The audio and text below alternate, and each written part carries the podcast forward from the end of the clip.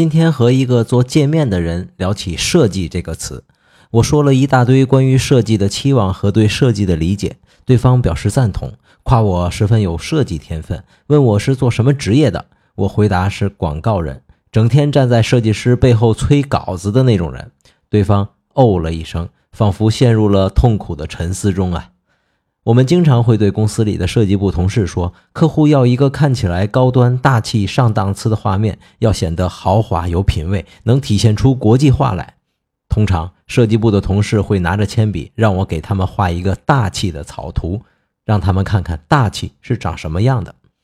不过你还别说，我也真见过有些功力深厚的设计师，同样的东西做出来就让人觉得豁然明亮啊。今天回复“设计”两个字，看日本设计大师原研哉重新设计过的几个 logo。鸡蛋有话说，观点特别多，设计。